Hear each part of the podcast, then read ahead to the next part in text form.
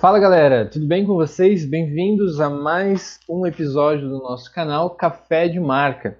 E hoje a gente está aqui com o Rodrigo. Vamos falar sobre o que hoje, Rodrigo? Galera, hoje a gente vai falar sobre modelagens. Que é um tema que o pessoal vem perguntar bastante pra gente, bastante mesmo. É verdade. E se você ainda não tinha ouvido nada a respeito, não sabe quem que nós caiu de paraquedas aqui, bom, nós somos pessoas como você é, deixa eu me apresentar então. Meu nome é Maurício Steffen de Lima. Eu sou dono de uma private label, né, uma empresa de confecção e produção de marca própria. É, já lancei mais de mil marcas né, no decorrer dos últimos oito anos, por aí. Né, a gente se perde até no, no tempo, mas é por aí a coisa. E sou dono de marca também. Comecei do zero, estou construindo a minha marca é, nos canais de venda, né, acompanho vários clientes dos mais diversos portos. Tem marcas já consolidadas, tem marcas que estão iniciando, tem marcas que estão no meio do caminho, tem marca que desistiu e está voltando a acreditar. Enfim, tudo isso é, a gente vai tentar compilar aqui em 20 minutos, né, Rodrigo? para passar para nosso para nossa galera aí. Show de bola. E vamos ver o que a gente pode falar de modelagem aí para ajudar né, você que está nos ouvindo a ter insights e a se está lançando, imaginando lançar uma marca, como que faz para desenvolver uma boa modelagem. Exatamente. Honesto, Rodrigo, Bora. como que você quer levar essa? Me conte aí. Galera, só para me apresentar rapidinho, para quem não me conhece, meu nome é Rodrigo Arnes, sou especialista em marketing digital, tenho ajudado e contribuído aí com vários projetos envolvendo também essa parte. E acho que essa é a, a pergunta central, assim, né, da nossa, do nosso episódio de hoje, é quais os, os tipos de modelagem para diferenciar as minhas peças da concorrente. E para a gente construir essa linha de raciocínio até conseguir res responder essa pergunta, é, é, super pertinente a gente começar ali contextualizando o que, que é uma modelagem. Show. Bom, modelagem nada mais é do que a forma, característica de caimento, característica de usabilidade do material. E cada perfil, cada público gosta de características características diferentes. Por isso, modelagens variadas, né? Existem muitas diferentes para cada perfil de público. E uma primeira, o desejo, né? O anseio do meu do meu cliente é, na hora de achar uma peça de camiseta, por exemplo, né? Se sua marca é de camiseta. É o que, que ele deseja ver quando ele se olhar no espelho. Esse é um exercício bem interessante para você cara. criar essa, esse giro né, de melhora. E, e, como que a gente faz isso, né? De, de buscar encontrar essas informações sobre o público? Isso fala muito sobre quem é a sua persona. E o que, que é uma persona? Persona é uma representação semi-fictícia de uma parcela do seu público-alvo. Então, assim, você consegue fazer primeiro o desenho ali de quais, o esboço de quais são as motivações, os interesses, é, os desafios dessa pessoa hoje que ela ainda não está conseguindo cumprir, ou, né, conseguir fazer um raio-x. Eu, eu, tenho uma marca de streetwear, é, ali minha persona tem 20, 20 e poucos anos. Cara, a galera curte usar roupa larga. Então a gente já sabe que para ter mais movimentação também na hora de fazer as manobras, então a gente sabe que vai uma modelagem mais oversized, por exemplo, né? Ou ah, uhum. a gente tem aquela roupa de fitness feminino, as mulheres conseguem tapar o, o bumbum ali, né, para justamente tipo aqueles caras que ficam secando Sim. não ficarem. Então a gente já sabe que, nossa, então essa modelagem específica vai conseguir conversar com essa necessidade do meu público. E acho que isso que é o, o centro da questão da modelagem, né? Sim, sim. É por aí mesmo, cara. Por aí. Né? E, cara, então... quais são... Não, Desculpe. não, vai lá, você pode falar. É, não, eu ia fazer uma pergunta assim, cara. Em geral, é, a gente sabe que isso varia para cada tipo de, de marca e tudo mais. Mas quais seriam as modelagens mais comuns que você vê assim? Antes da gente entrar mais a fundo nas quais são as diferenciadas. Bom, mais comum é a modelagem clássica, né? Só que ainda assim, quando você vai refinando o seu produto, você consegue trazer melhor usabilidade, sabe, Rodrigo? Por exemplo, dentro da minha experiência, quando eu comecei lá atrás, eu tinha uma modelagem que tinha uma coisa que me incomodava muito nela, cara. Sabe o que, que era? Sabe quando você veste uma camiseta e ela fica com aquela ponta na manga? Ponta na manga? É, ela fica armada assim pra lateral. Ah, sei, sei, parece tipo um aviãozinho. é, cara. E eu não sim, curtia aquilo. Não curtia de jeito nenhum. Eu gostava daquela camiseta que ela fica mais, mais apertada. Ela, sabe sim. aquela que, tipo, abraça o braço? Sim. Abraça desde o maromba até o cara que tem um bracinho fininho, mas ela encaixa e fica show de bola. Sim. Então, é, esse foi um ajuste que ao longo do tempo eu fui fazendo. Eu não sei se você sabe, mas dentro da modelagem você consegue usar o mesmo molde de manga para as duas, né, tanto direita como esquerda, mas tem também um nível de modelagem onde você faz modelagem específica para encaixar no ombro direito e no ombro esquerdo, sabia disso? Ah, legal, cara, não sabia. É, cara. Então, assim, é um nível de complexidade muito maior, isso não é assim tão visto, né? Mas tudo isso influencia em características de usabilidade da peça, do caimento dela no corpo, tá? Tem linhas e públicos que se preocupam mais com isso, tem outros que se preocupam bem menos. Agora, a questão é entender né, e, e, puxando uma coisa que você falou ali, como saber, né, como entender o que, que o meu, meu público quer. Eu diria para você que tudo que você falou é super importante, mas tem outro ponto que com certeza faz sentido, que é perguntar para o cliente real, né, ou para o que você imagina ser o cliente, que é o que você chamou de entrevista. Mas é isso mesmo, é esse. E aí, gostou? O que, que dá para melhorar? É esse processo que com certeza ajuda pra caramba, né? Sim. E, cara, quais seriam então essas modelagens mais comuns, geralmente, que você vê na fábrica? Isso, então eu falei que podem ter várias variações já dentro de uma modelagem específica. A clássica, a reta, né, é a mais convencional para o masculino. Para a feminina, você tem tanto o baby look como o vest leg, né? Então a baby look é uma coisa mais certinha no corpo, a vest leg aí uma coisa um pouco mais despojada, bem tem, tem cintura, tem uma manga menor também, mas ela traz o conforto para a mulher no sentido de cobrir a leg ou cobrir a calça para que uh, o bumbum ali não fique tão aparente, né? Então, é, essas são as principais. E depois disso, você pode ir para uma long line, que vai, vai vir junto com a moda street. Você pode ter a oversize, que é como você citou também. É, aí você pode fazer várias diferentes.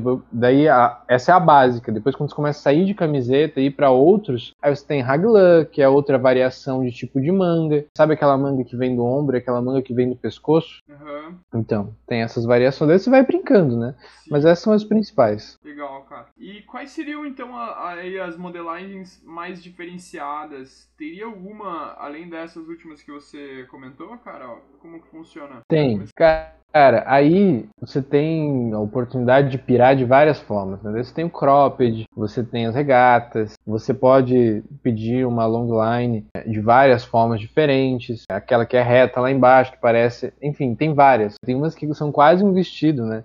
Tem um perfil que curte muito esses materiais. Enfim, características. Só, só trouxe aqui a questão do vestido para expressar comprimento, né? Mas além disso, você tem aquelas com nó lateral né? Você tem, ixi, você pode estilizar, aí você pode estilizar as, as, golas também, Rodrigo. Você pode fazer gola canoa, você pode fazer gola rolê, pode fazer gola reta, gola, gola V. E, e cara, o que, que você já viu assim de exemplo prático, sendo streetwear, surfwear, feminino, fitness, tipo, pegando esses exemplos de tipos de marca, o que, que você já viu de, de modelagem assim que deu boa? Eu posso te dizer que o básico vende bem e sempre. Quando você começa a variar muito, você começa a nichar bastante. Nichar não é uma coisa é, errada de se fazer. Na verdade, ela indica a maturidade do seu negócio e da sua marca. Porém, costuma-se que o básico vende e rende muito mais, é muito mais assertivo do que quando você inventa moda, né, e coloca ali, isso aqui é moda, né? Então, é, literalmente. Então, é, eu diria para você que as que mais vendem são sim básica e longline e na feminina baby look e vest leg são as que mais saem. Aí quando você sai desse universo de, um, de início, de start de, de moda, de, de marca, né, de camiseta e começa a ir para outros pontos onde você começa a colocar uma identidade, começa a colocar uma proposta em cima, aí sim você precisa estar tá num nível mais hard, digamos assim, de conhecimento do teu cliente. Porque ou você vai acertar muito, ou você vai errar feio. E errar feio é prejuízo, né? Então, eu diria para você assim, é, comece do básico e vai evoluindo conforme a sua, é, o seu conhecimento da sua persona, do seu cliente vai aumentando. Porque, cara, sinceramente, quando você vai construindo isso de maneira saudável, a forma saudável de você criar é, laboratório e inovar em questão de modelagem de produto é justamente você perguntar para o seu cliente o que, que ele quer vestir. E ele vai te dizer. E aí você vai, então, trazendo propostas e vai perguntando para ele e vai lapidando a história do crescimento da tua marca baseado no que o seu perfil de cliente gosta de vestir. Porque às vezes o dono de marca ele pode errar, ele pode produzir algo para ele. E o dono de marca não pode esquecer que ele, depois de certo momento da marca, ele não produz mais para ele, ele produz para o seu público e muitas vezes o seu público tem uma percepção de cor, de modelagem e de momento, de estampa, né, diferente da dele. Legal, momento da reflexão então. Eu diria para você, ouvinte, telespectador, né, o que, que acontece? Dentro da sua jornada de marca, você criar a sua identidade é algo muito, muito importante. Muito mesmo. E dentro desse processo, desenvolver a própria modelagem é algo importante e evoluir a sua modelagem é algo essencial. Eu diria para você que eu estava ouvindo um outro podcast, porque eu, eu sou muito. Eu, eu, esse produto né, de áudio, para mim, nossa, quando eu estou no, no trânsito, quando eu estou em algum local me, me deslocando, é, é, show de bola, porque eu torno mais produtivo algo que eu não acho nada produtivo que é me deslocar de carro. Então, é, eu estava ouvindo o podcast do Ricardo Amorim e ele estava falando sobre o novo normal. E ele estava falando duas coisas interessantes que eu vou aplicar para vocês de marca. Ricardo Amorim, para quem não sabe, é um dos maiores economistas do Brasil e ele trouxe que a pandemia sim vai passar, caso é, não tenha nenhuma cepa, né, nenhuma, é, nenhuma variante que a, que a vacina não pegue isso vai passar e todo mundo está ansioso pelo novo normal. E o novo normal se intensificou num sentimento de que a inovação é fundamental. Ou seja, a transformação ela se tornou cotidiano e se, se tornou assim é, padrão, sabe? As pessoas querem novidade, elas querem transformação. É, veio aí o mundo digital e assim o comportamento tem mudado e para isso nós donos de marca temos que nos especializar ainda mais no que diz respeito aos canais de venda disso, né? Mas mais do que isso, a, a, vender cada vez mais rápido. Isso, é, isso influencia em ponto de distribuição, isso influencia em supply chain, é, como é, produzir cada vez mais rápido, ser cada vez mais assertivo. Bom, beleza. Esse é o contexto da minha fala. E com isso, o espírito do dono de marca de sucesso é justamente esse de transformação e de melhoria inovação de seus produtos e da sua proposta diariamente. Então, não ficar sempre no mesmo e propor novas ideias, propor debates, propor melhorias, é pensar na sociedade, pensar no seu público e na rotina dele, no dia a dia dele, no que, que ele precisa, né? Como você faz o dia a dia daquela pessoa vestindo a tua camiseta é, um pouco melhor, um pouco mais usual, um pouco mais confortável, eu acho que esse exercício vai levar você a novas possibilidades. E aí você começa a escalar público, quando você atende bem um público numa modelagem com uma proposta e você começa a atingir outros. Por exemplo, vai para uma moda sustentável. Busca o que, que tem de inovação, quais são as fibras disponíveis no mercado para fazer camisetas para o público que curte essa coisa do orgânico, curte essa coisa do sustentável, né? E vai expandindo. Então, cada pequena variável, cada pequeno parafuso que mexe é uma grande transformação, né, Rodrigo? Isso no marketing é, é real, né? Sim, é, e buscar realmente trazer algum tipo de diferenciação, seja na modelagem, seja é, na estampa, no tecido, como você falou. Então, então galera... esse é o pensamento, cara. Sim. Essa é a, a diretriz, o sentimento. E eu acho que assim, dificuldades sempre vão vir, os erros vão vir sim, e não tenha medo de errar, né? Aprenda com ele, só erre rápido, né? E, e faça isso de, de alavanca para o teu crescimento. Eu vejo muitos empreendedores que não estão prontos para o erro, não estão prontos para desenvolver relacionamentos jurídicos, né? Com empresas, com fornecedores, com distribuidores, é, são muito imaturos nisso.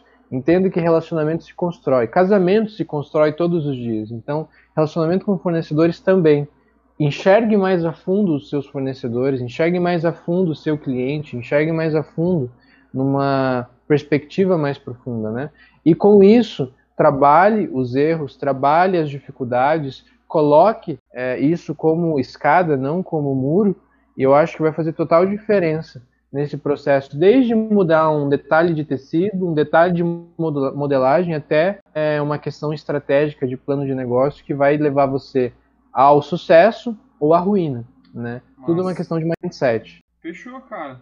Galera, quem está acompanhando a gente, agradeço muito pela sua audiência. Espero que a gente consiga ter passado um pouquinho mais sobre esse, esse conhecimento. A gente sabe que o tempo é curto. E também faço o convite para, caso você tenha interesse em aprofundar mais esse conhecimento, entender melhor assim, algumas das principais dúvidas que empreendedores de moda têm nesse caminho, acessar o blog da mantenedora desse nosso podcast, que é Outside Estamparia, e assim você consegue também ter mais claro é, várias dúvidas que são normais ter durante esse processo. É, também faço o convite para vocês ficarem ligados. Na próxima quinta-feira, às 5 horas da tarde, tem novo episódio. É, e também é, convido vocês para acessar um conteúdo bem legal mesmo, assim, eu sou suspeito para falar dele, é, que a gente lançou, que é um e-book 100% grátis, com os 10 principais critérios para selecionar o seu fornecedor, a sua confecção, o que quer que seja, para a sua marca de roupas. Então é bem legal, porque daí você tem uma segurança maior na hora de decidir quem você vai é, realmente é, ter um é, é, assumir como um parceiro estratégico. E também nesse material gratuito, a gente disponibilizou um checklist, daí você consegue comparar lado a lado cada um desses fornecedores que você já prospectou de uma forma visual ter uma decisão super assertiva. Tipo, assim, ah, eu sei que eu estou escolhendo esse porque, cara, ele tem esses, essas qualidades que são importantes para mim. Né? Então não existe Show. o melhor fornecedor que existe, absolutamente. Existe o que é melhor para o seu perfil. Então fica bem legal para tomar essa decisão e, é, e também construir esse relacionamento de uma forma mais duradoura, né? Porque a partir do momento que tem uma, um laço de confiança, é possível negociar prazo, é, é possível negociar condição de pagamento, então e todo mundo acaba se beneficiando, beleza? Então fiquem ligados que tem mais conteúdo vindo pela frente. Um abraço, galera.